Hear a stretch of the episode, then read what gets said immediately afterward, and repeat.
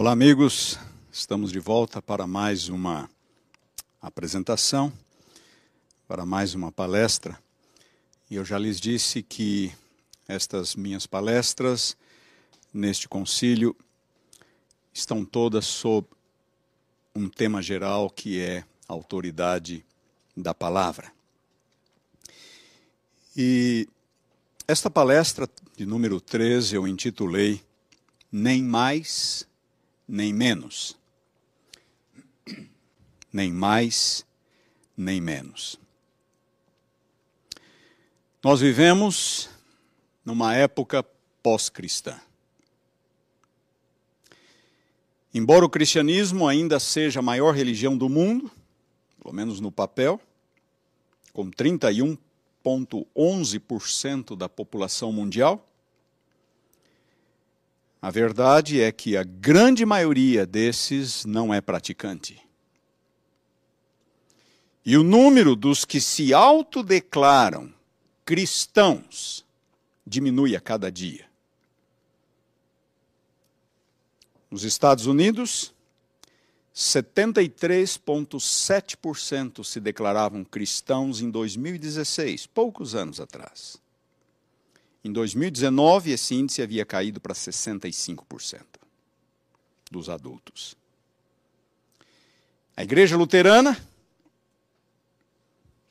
que talvez melhor represente os primórdios do protestantismo nos Estados Unidos, nos últimos anos perdeu 30% de seus membros. 30%. 12,5% das igrejas luteranas norte-americanas foram fechadas nos últimos anos.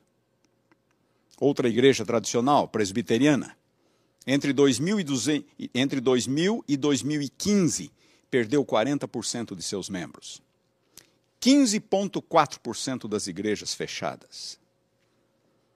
Os Batistas do Sul, uma denominação conservadora, entre 2006 e 2020, perdeu 2,3 milhões de membros.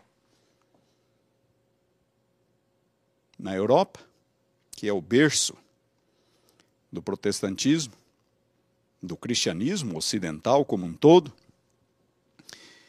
Um estudo conduzido pela universidade de uma universidade de Londres concluiu que o cristianismo e agora entre aspas, como norma, se foi. Passou. É a época pós-cristã em que vivemos. 12 de 29 países pesquisados, países europe eh, europeus, a maioria dos adultos já não se considera mais cristã. Na Holanda, outro importante país de tradição protestante, 49% se declaram cristãos. 63%, porém, acham que a religião faz mais mal que bem. 63%. Na Inglaterra, 33% dos idosos com mais de 75 anos ainda se identificam como cristãos. Entre os jovens de 18 a 24, 1% se identifica como cristão. No hemisfério sul, as coisas ainda são diferentes existe crescimento biológico, existem conversões. E as igrejas crescem, algumas. Mas a verdade é que a fé está sofrendo ataques de todos os lados. Está se tornando inclusive moda desdenhar dos valores cristãos, ridicularizá-los e até criminalizá-los. A mídia não só a mídia de entretenimento, mas a mídia jornalística brasileira. Quem tem uma fé mais tradicional é taxado como fundamentalista, como retrógrado, como ultrapassado. Há uma agenda política por detrás. Há uma agenda humanista por detrás. Ridicularizam quem tenta se manter fiel aos princípios bíblicos e promovem aqueles que querem ir além, quebrar paradigmas bíblicos. Mais e mais pessoas aderem às causas sociais de cunho nitidamente humanista. Muitos nem sabem direito por quê, mas parece moda. Pessoas de dentro da igreja estão se curvando a este que já está se tornando um movimento. Não começou como um movimento, começou como uma ideia que foi pouco a pouco se estabelecendo. Mas hoje em dia, existem agendas específicas de grupos específicos nas universidades, a mídia, partidos políticos e pessoas de dentro da igreja têm se dobrado a estas agendas. Na raiz de tudo, algo muito simples e lamentável: o abandono da autoridade bíblica. Abra sua Bíblia comigo, por bondade, em 1 Coríntios capítulo 4, versículo 6. 1 Coríntios capítulo 4, versículo 6. O apóstolo Paulo diz assim, a metade do versículo para frente: Não ultrapasseis o que está escrito não ultrapasseis o que está escrito. Não ir além. Não ir além do que está escrito. E na segunda carta aos Coríntios, capítulo 1, versículo 13. Notem o que Paulo diz. 2 Coríntios 1, 13. Porque nenhuma outra coisa vos escrevemos além das que ledes e bem compreendeis, e espero que o compreendeis de todo. Primeiro texto, não ir além do que está escrito. O segundo texto, não ficar aquém. Não ficar aquém do que está escrito. Não ir além, não ficar aquém, nem mais, nem menos, é ficar com aquilo que está escrito. Por que o equilíbrio é tão difícil? Por que é tão difícil? A igreja medieval acrescentou suas próprias tradições, tradições humanas, tradições eclesiásticas, tradições dos concílios. As escrituras, Bíblia mais tradição. Lutero rompeu com isto. Sola escritura, pela escritura somente. Lutero não começou com a bandeira da sola escritura, ele começou seus, a sua luta enfatizando questões de salvação, sola fide, sola gratia, somente pela fé, somente pela graça. As 95 teses que ele fixou na porta da igreja do castelo em, em Wittenberg tinham que ver com salvação, como o ser humano é salvo diante de Deus. Esta era a sua maior, seu maior problema com os ensinos e a prática católica. Mas Lutero logo percebeu que ele só, só podia manter o princípio, ou os princípios da sola fide e da sola gratia, se ele tivesse uma pressuposição formal com relação às Escrituras. E foi aí que ele passou a defender também o sola escritura dois anos depois de haver fixado suas 95 teses. Em seus debates públicos com o representante do Vaticano, Johann Eck, Lutero, foi que Lutero lançou o princípio sola escritura. Eck perguntou a Lutero como ele podia compreender a Bíblia sem os papas, sem os concílios, sem as universidades. Lutero respondeu: um simples leigo, armado com a Escritura, é maior que o mais poderoso Papa ou concílio sem ela. Um simples leigo, armado com a Escritura, é maior que o mais poderoso Papa ou concílio sem ela. E nos anos seguintes, Lutero começou a desenvolver este conceito cada vez mais, a refiná-lo, como uma resposta a seus críticos. autoridade das Escrituras. E esta foi, segundo muitos, a maior contribuição de Lutero. A maior contribuição. Em assuntos de fé e prática, a autoridade deve repousar sobre a Bíblia, e a Bíblia somente, não sobre a tradição, não sobre os ensinos da igreja, não sobre os ensinos humanos apenas sobre a Bíblia, que também se interpreta a si mesma. Este é o, o, a implicação do princípio de Lutero. Eu não preciso dos concílios, eu não preciso dos papas, eu não preciso da igreja, eu não preciso dos teólogos. Qualquer pessoa sob a iluminação do Espírito, pode conhecer o caminho para o céu ao estudar a Bíblia. Quantos exemplos de pessoas que assim o fazem. Mas, em consonância com esse princípio, Lutero fez algo mais extraordinário. Lembrem-se, maior contribuição de Lutero. Ele devolveu a Bíblia ao povo. Ele devolveu a Bíblia ao povo. Na época de Lutero havia uma única Bíblia disponível, a Vulgata Latina de Jerônimo, de mais de mil anos atrás. A Vulgata Latina. Uma língua que o povo simples já não compreendia mais. O povo simples já não falava mais o latim. E a própria tradição católica, por ensino e prática, havia bloqueado o acesso do povo comum a Bíblia. Nas grandes catedrais, exemplares litúrgicos das Escrituras, que eram utilizados nos, nos cultos, nas missas, estavam acorrentados ao púlpito.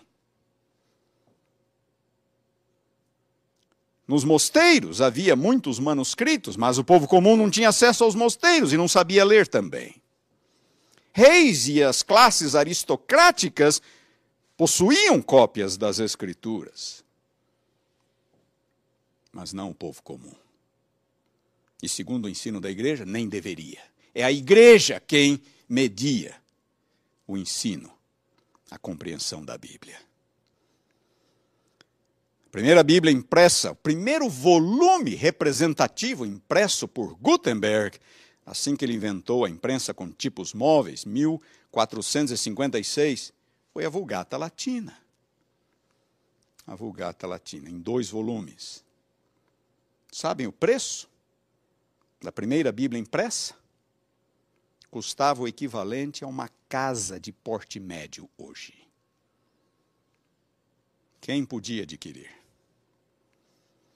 Então, em 1522, Lutero traduziu o Novo Testamento para a língua do povo, para o alemão. O Antigo Testamento viria alguns anos mais tarde, 1534. Diretamente das línguas originais, não de uma outra tradução como o latim ou a Vulgata Latina. Para muitos da época, isto era uma heresia. O latim era a versão à língua eclesiástica, a língua da igreja. Lutero estudara hebraico e grego na escola de Magdeburg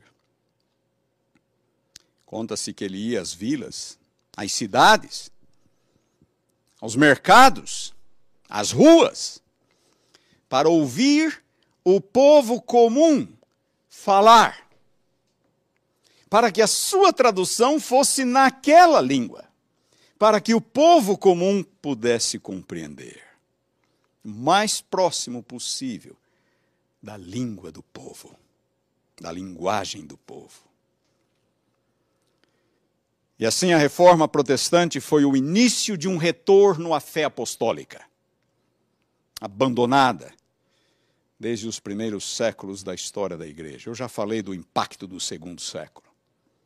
E mais tarde vieram todas as tradições e filosofias humanas, um sincretismo com religiões pagãs, com práticas pagãs.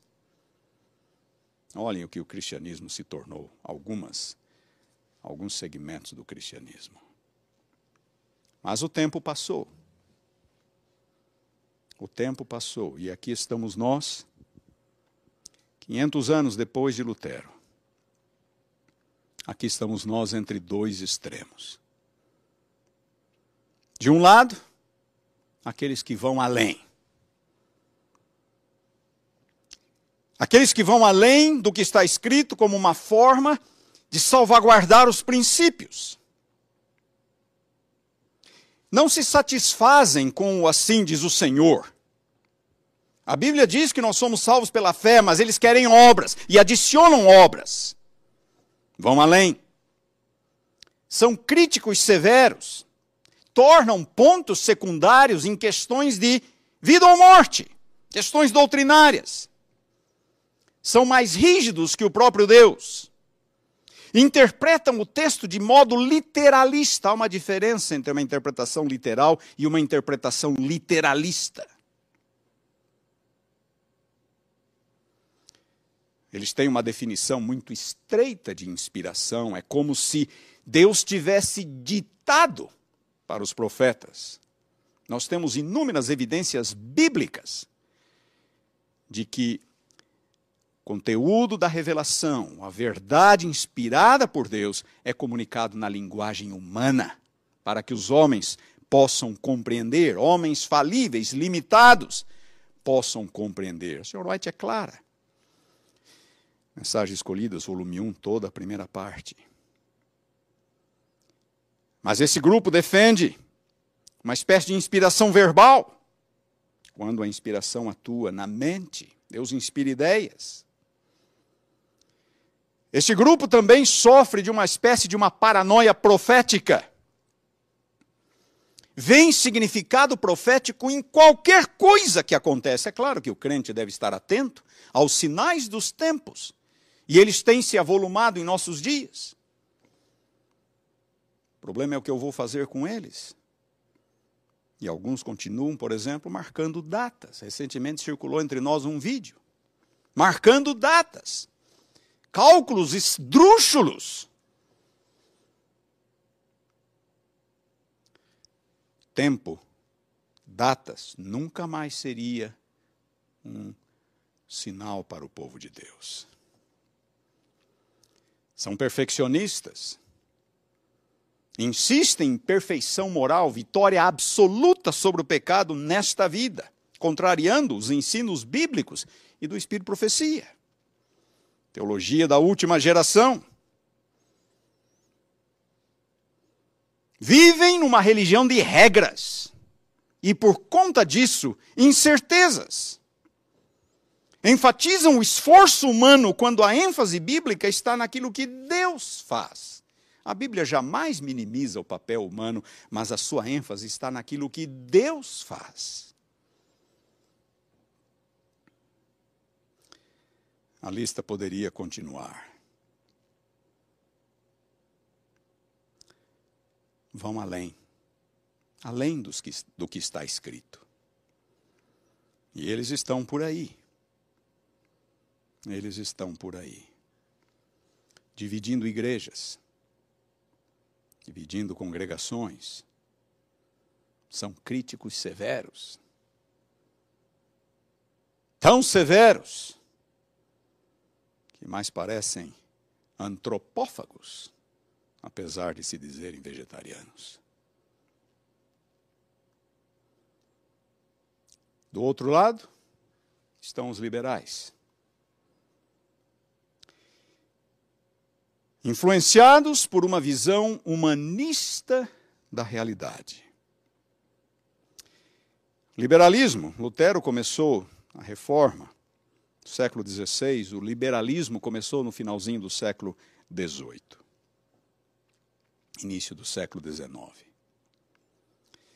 E o liberalismo teológico, o liberalismo cristão, defende a bandeira de que nenhuma autoridade externa, não devemos nos submeter a nenhuma autoridade externa, seja a igreja, seja a Bíblia. O centro da religião muda da Bíblia e da igreja, no caso do catolicismo, para o coração humano. O centro da religião é o coração humano. Aquele que é conhecido como o pai do liberalismo teológico, Schleiermacher, definiu religião como sendo um sentimento apenas, um sentimento de absoluta conexão e dependência.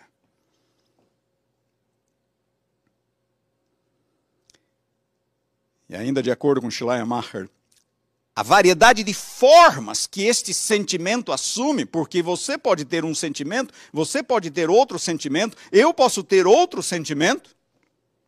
Claro, não é a Bíblia, não é a autoridade do que está escrito, é o coração humano.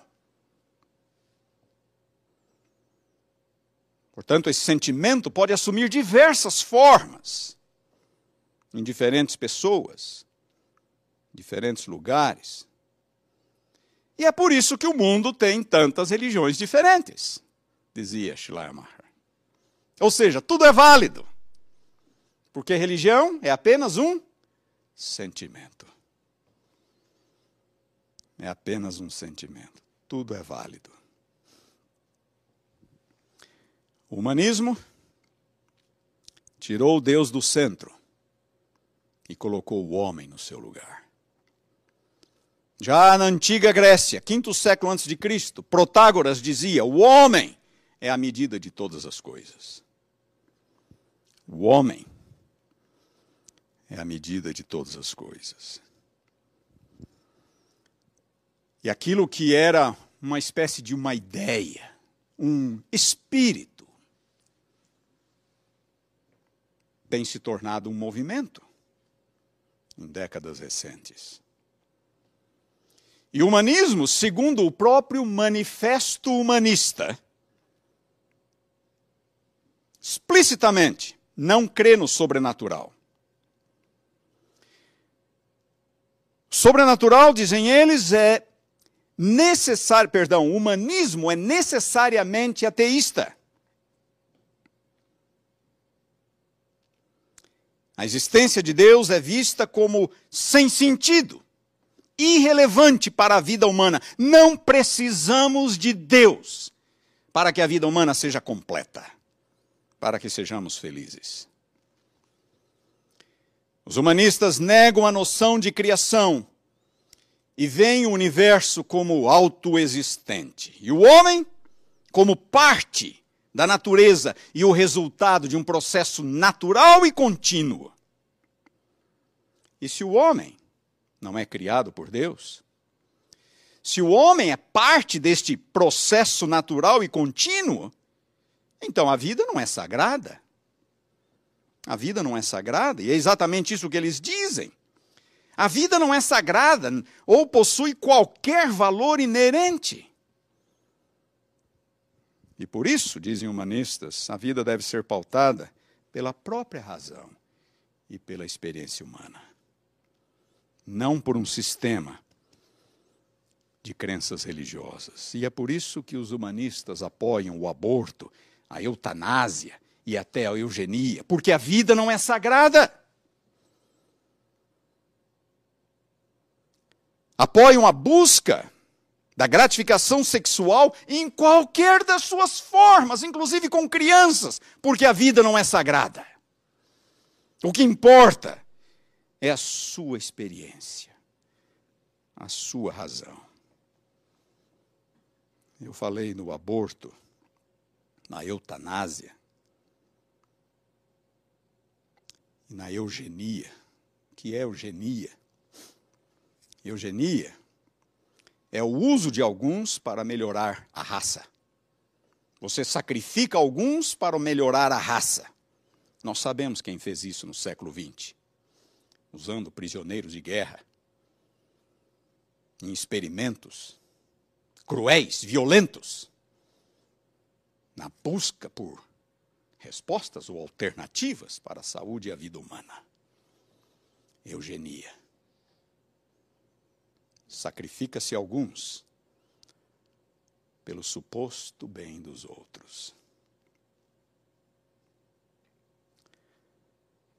Em alguns países um pouco mais decentes que, os, que o nosso, me perdoem por dizer assim, Existem estatísticas, por exemplo, de quantas pessoas têm morrido por causa das vacinas do Covid. Quantas pessoas têm morrido? Quantas pessoas têm ficado com sequelas? Recentemente, uma autoridade de saúde dos Estados Unidos publicou num site oficial do governo: é um pequeno preço a pagar. É um pequeno preço a pagar. Se isso não é eugenia, o que é? O que é? É um pequeno preço a pagar.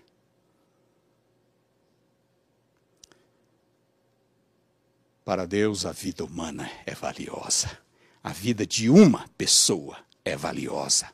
Sr. White diz que Jesus teria vindo e dado a sua vida, nem que fosse por uma pessoa, nem que fosse por uma alma. Mas para os humanistas, a vida não é sagrada. E está tudo bem sacrificar alguns para supostamente beneficiar outros. É uma ética estranha, é uma ética autônoma, situacional. Não precisa. A ética, os princípios que regem a conduta, não precisam ser justificados teologicamente ou biblicamente. Este é o humanismo. E continua: o homem e ninguém mais é o responsável por suas ações. E como a morte representa o fim, descarta-se qualquer noção de julgamento ou prestação de contas. Faça o que você quiser. Você não vai ter que prestar contas a ninguém. Como viver em sociedade? A sociedade é livre para definir os seus padrões de verdade, justiça e virtude, os quais devem necessariamente permanecer abertos e passíveis de mudança. Hoje pensamos assim, amanhã podemos pensar diferente. Não há problema. Não há padrão melhor ou pior. Apenas aquele que é natural, espontaneamente escolhido por determinado grupo em determinado momento ou lugar. Os humanistas aprovam qualquer tipo de união civil ou modelo familiar. Qualquer tipo de família, está tudo certo. Os humanistas veem os filhos como seres independentes, que devem ser educados de acordo com os valores da sociedade.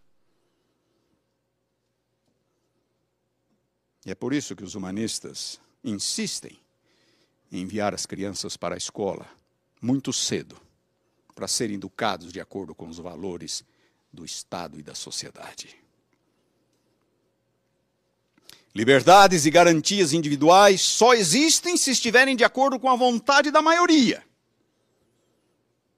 E um governo central forte e necessário para fazer valer esta vontade.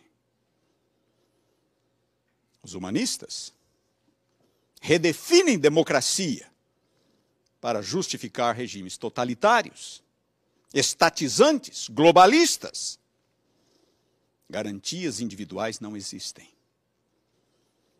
Quem não se ajusta é tratado como inimigo público. Na Bíblia, Deus respeita cada pessoa. Cada pessoa.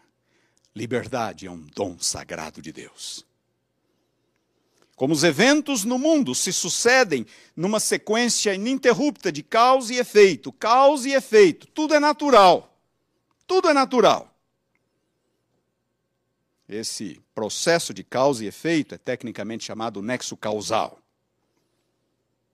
É assim que as coisas acontecem, é assim que, que os eventos se sucedem.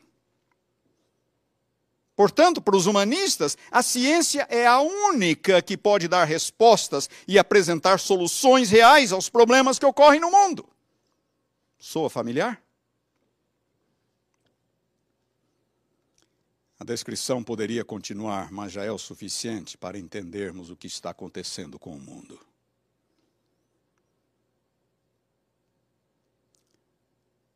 Deus está sendo destronado e o homem está sendo entronizado.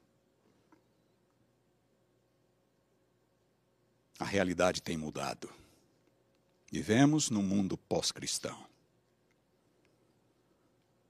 A raiz de tudo, o abandono de Deus, sua autoridade e seus princípios. Quando começou? Muito simples. Foi assim que Deus disse? Não é bem assim. Podem comer, vocês serão como Deus. Podem comer. Esta é a luta. Esta é a luta. Temos convivido com isto desde então. O antigo paganismo, deuses, o antigo paganismo na antiguidade. Deuses, a imagem e a semelhança humana representavam o homem no centro. O homem no centro.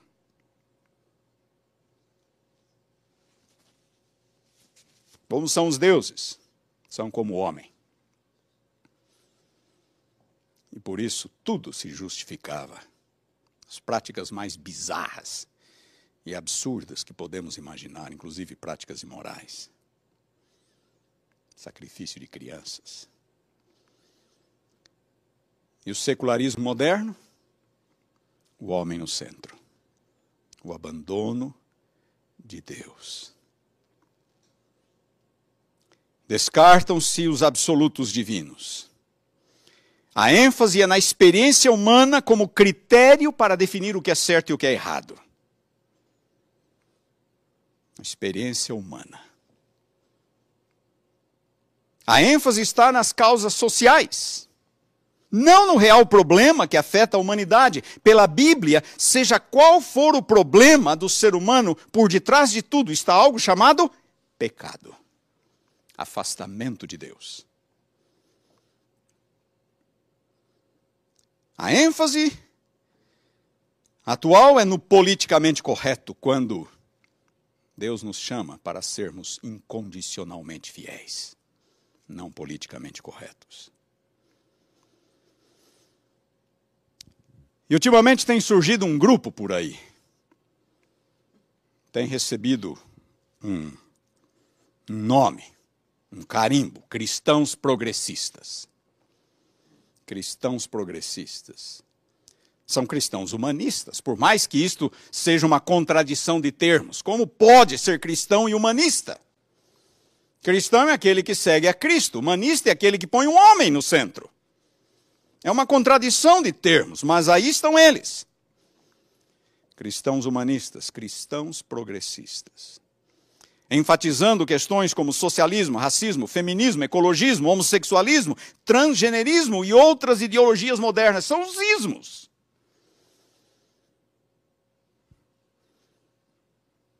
Existem em todo lugar ao nosso redor.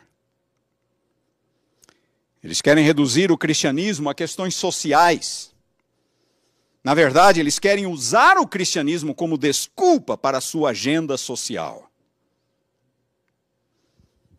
Há problemas no mundo? Claro que há problemas sociais. Há pobreza, há racismo, há discriminação e abuso da mulher e outros ainda. A pergunta é, porém, por que existem estes problemas? Porque há uma classe dominante, uma classe opressora? Ou, opressora? Porque o rico oprime o pobre, o branco oprime o negro, o homem oprime a mulher, é por isso que há problemas no mundo? Pode até ser que exista isto, eu não estou dizendo que não, mas isto está longe de explicar tudo e, em muitos casos, não explica absolutamente nada.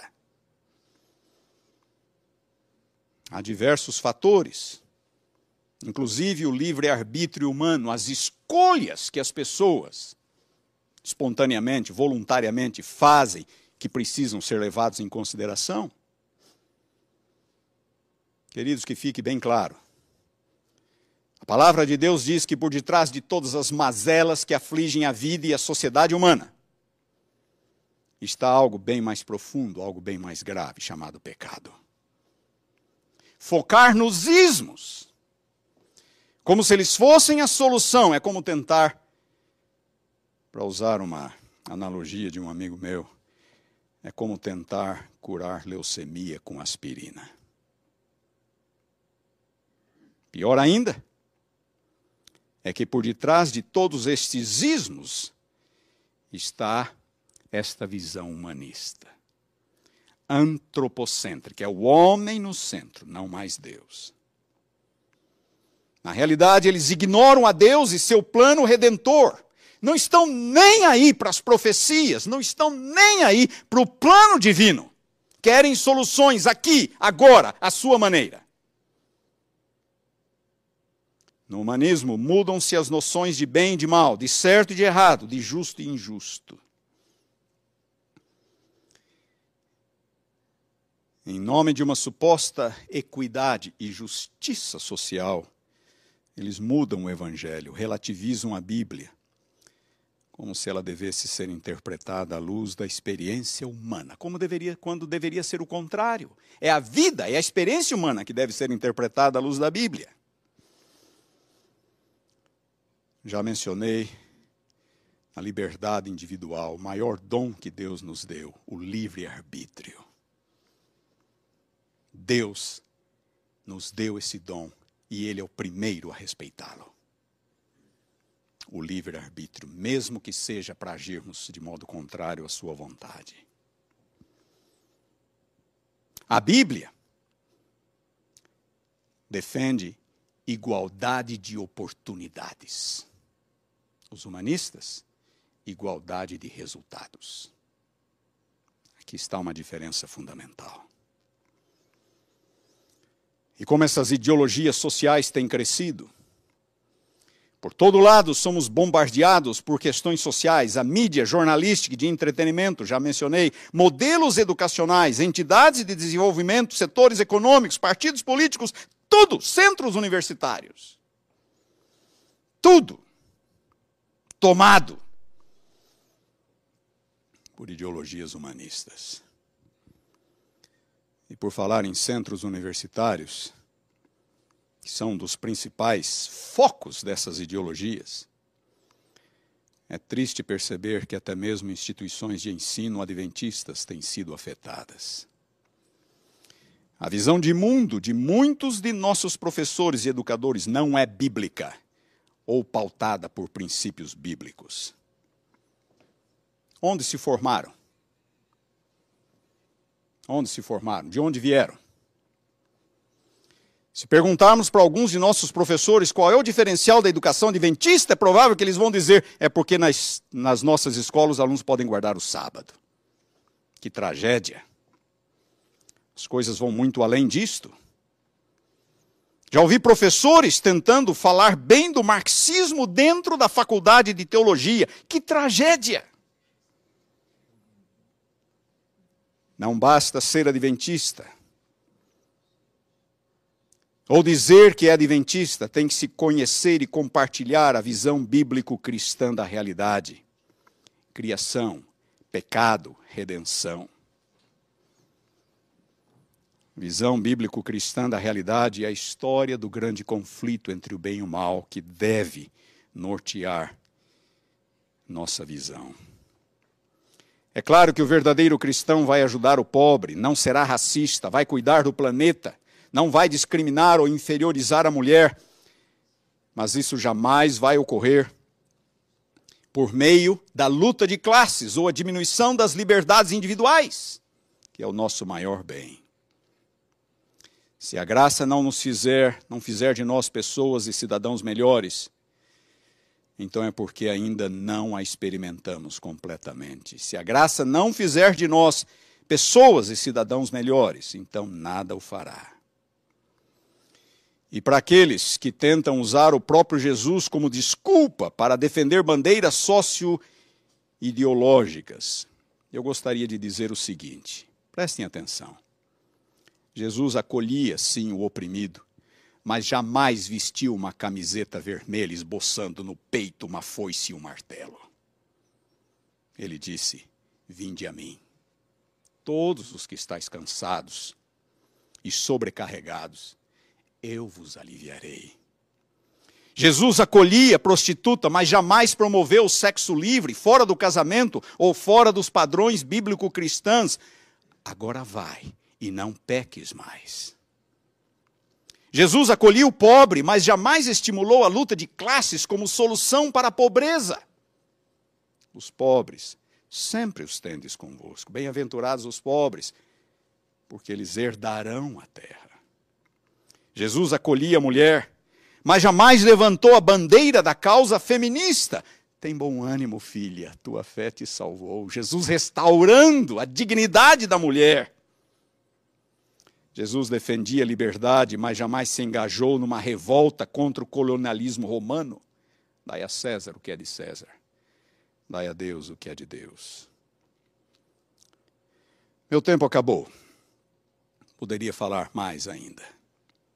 Jesus defendia a dignidade humana, mas jamais abriu mão de uma visão teocêntrica. Deus no centro. Deus no centro. Jesus amava o pecador, mas jamais foi conivente com o pecado.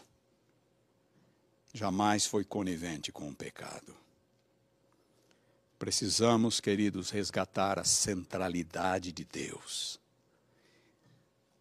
e a centralidade da palavra. Já disse e repito: Deus não nos chama para sermos politicamente corretos, mas incondicionalmente fiéis. E sabemos pela profecia que no fim haverá dois grupos apenas: os que seguem a Deus e o Cordeiro, e os que não o seguem. Qual grupo você pertence? Qual grupo você faz parte? Bem-aventurados aqueles que ouvem a palavra de Deus e a praticam. Que Deus nos abençoe. Amém.